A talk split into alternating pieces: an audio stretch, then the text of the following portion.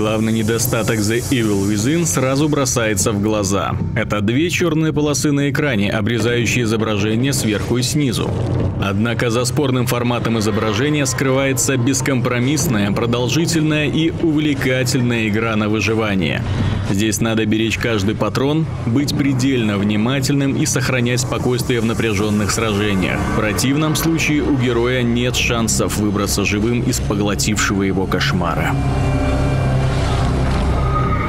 Детектив Себастьян Кастеланос и двое его сотрудников возвращались с задания, когда им приказали проверить вызов из психиатрической лечебницы.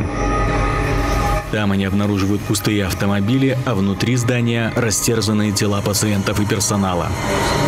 Попытка проверить записи камер видеонаблюдения заканчивается для Себастьяна потерей сознания и провалом то ли в иное измерение, то ли в извращенную версию нашего мира. Несмотря на мощнейшее начало, авторы не развили хорошие идеи. По пути Себастьян встречает своих сослуживцев и новых знакомых, но продвигать сюжет они не торопятся. Чаще всего персонажи и детектив гоняются за психически нездоровым пареньком Лесли или убегают от всемогущего злодея. Обрывки сведений кое-как склеиваются лишь в финале. Недомолвки и простые характеры многих участников представления, в том числе главного героя, лишь усиливают негативное впечатление от повествования. Особняком стоит судьба антагониста, которая складывается из картин его прошлой жизни, призрачных образов и аудиозаписей. К финалу этот человек вызывает не только обжигающую ненависть, но и сострадание.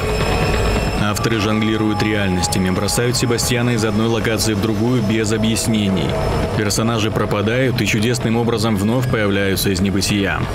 Постепенно становится понятно, что тут может произойти любая чертовщина, а гибель кого-то из коллег ничего не значит. Из-за этого Evil Within не воспринимается как мистический или психологический триллер, пробирающий до мурашек. Это скорее великолепно снятый зрелищный боевик с паранормальными декорациями. Тем не менее, напряжение не спадает ни на минуту, стоит Себастьяну переступить порог злосчастной больницы. Безоружный и раненый герой спасается от маньяка, прячется от него и бежит без оглядки. Чуть позже Себастьян находит огнестрельное оружие, но ощущение уязвимости не проходит, а только усиливается. Необходимо просчитывать каждый выстрел и тщательно обдумывать любой поступок, прежде чем бросаться в бой. Монстры выносливы, а герой погибает от нескольких ранений. При этом в его карманах помещается совсем мало патронов, да и выдают их дозированно. Однако стоит запасу амуниции опустить, как система это учитывает, и из убитого монстра или разбитого ящика выпадает пара патронов. Враги в состоянии довести до нервного срыва своими непредсказуемыми действиями. Они то бегут навстречу, то резко останавливаются, то неожиданно делают шаг в сторону. Когда один промах может стоить жизни, в последнюю очередь задумываешься о схожести их повадок с крестьянами из Resident Evil 4. Эти твари запросто могут вынудить разрядить обойму в молоко, загнать Себастьяна в угол и размажить ему голову. Но в распоряжении полицейского хватает вариантов для спасения собственной шкуры. Когда монстры не подозревают о присутствии Себастьяна, он крадется за их спинами и тихо убивает ножом. Маршруты недругов легко запоминаются и отвлечь их удается без проблем. Но они незамедлительно наказывают героя за излишнюю самоуверенность. Так что подобные эпизоды не дают расслабиться за счет демонического антуража и высокой цены ошибки. Упавших врагов Себастьян сжигает при помощи спичек, прежде чем они поднимутся на ноги. Но спичек на всех не напасешься. На локациях расставлены растяжки и капканы, куда можно заманить монстров. Но те же ловушки Себастьян при желании обезвреживает, получает за это детали и делает из них болты для арбалета. Авторы создали потрясающую систему сдержек и противовесов, методов расправы над монстрами и возможностей спастись от них в избытке, но во всех есть ограничения. Все время надо экономить ради выживания. Как следствие, бесполезных элементов тут нет. И, упустив один из них, рискуешь попасть в лапы смерти. Погибаешь часто даже на нормальном уровне сложности, но исключительно из-за собственных просчетов, неумения быстро среагировать в экстремальной ситуации или поверхностного изучения местности. В The Evil Within в обязательном порядке нужно обшаривать все углы, полки, ящики, да хоть заминированные сундуки в надежде отыскать аптечку или пару патронов. Даже секреты существуют не красоты ради, так что дотошные ищейки не останутся без награды.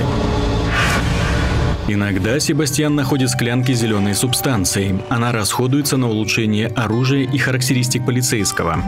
Ее тоже на все не хватает, а все апгрейды полезны. На сцену постепенно выходят новые противники. Они учатся стрелять, становятся неуязвимы к нападениям из-под тяжка или защищают головы пуленепробиваемыми масками. Условия поединков постоянно меняются. Не успеваешь перевести дух от одной захватывающей сцены, как создатели бросают Себастьяна в еще более сложную обстановку. Неожиданное появление огромных боссов заставляет паниковать, а чувство собственной беспомощности становится практически неконтролируемым. От некоторых монстров нужно убегать, пытаясь вовремя найти пути к отступлению. Неизбежные схватки с обезображенными гигантами оставляют героя полностью опустошенным, но с чувством удовлетворения от действительно заслуженной победы.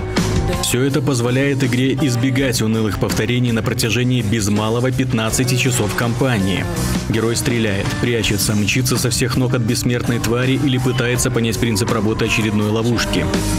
Есть и загадки, но они редкие гости в Evil Within, да и в большинстве своем сводятся к использованию предметов в очевидных местах. Неудивительно, что таким блюдом можно не насытиться за одно прохождение. Благо, авторы припасли два уровня сложности, которые изначально недоступны.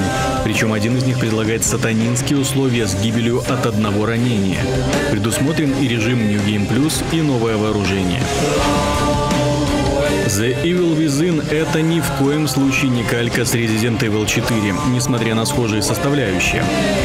Авторы переделали баланс и добавили в механику ряд важных аспектов, вроде ловушек и возможности тихо убивать врагов. Это беспощадная игра на выживание, которая возводит ценность патронов, аптечек и расходных материалов едва ли не в абсолют. А монстры готовы за мгновение растерзать замешкавшегося полицейского. Механика не прощает ошибок, давит ограничениями, но всегда оставляет лазейку для спасения.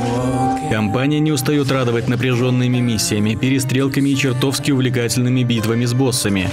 Здесь почти нет поблажек, зато в избытке искренней радости, когда герой на последнем издыхании вырывается из объятий смерти. Touches the